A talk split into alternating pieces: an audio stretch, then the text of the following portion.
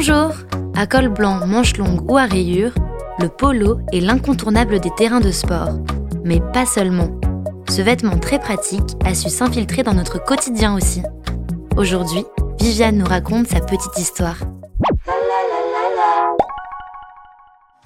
Comme son nom l'indique, le polo est bien né sur un terrain de polo au début du XXe siècle sous la forme d'un maillot avec une petite fermeture à l'avant et des manches courtes. Les Anglais le rapportent dans leurs valises, mais le rangent à cause du climat. En 1920, René Lacoste, célèbre tennisman français, se fait confectionner une chemisette en coton piqué plus légère et plus confortable.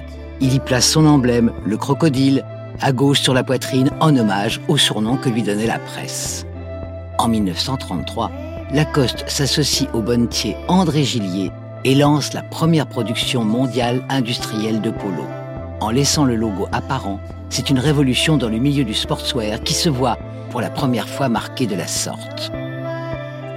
Rapidement après Lacoste, c'est le tennisman anglais Fred Perry qui se lancera dans la fabrication de polo. En lieu et place du mythique crocodile, Fred Perry fera broder son propre logo, une couronne de laurier. Au sortir de la Seconde Guerre, le polo se démocratise aux États-Unis grâce aux joueurs de cricket, rugby et polo. On y imprime de larges rayures bicolores et des numéros pour différencier les équipes. Dans la compétition s'ajoute un col blanc, symbole d'élite des formations sportives issues des prestigieuses universités de Yale ou Harvard. En 1984, Tommy Hilfiger lance sa marque. Depuis, chaque saison, il développe sa collection de polos basiques en blanc, noir, marine ou encore rouge, avec sur la poitrine un petit drapeau qui authentifie le modèle. C'est sa signature. En 2012, Lacoste met à l'honneur la robe polo dans une vidéo rendant hommage à Paris et à l'inconventionnel chic du polo. Le tout avec comme égérie la française Emeline de Valade, montrant que les produits français ont encore de beaux jours devant eux.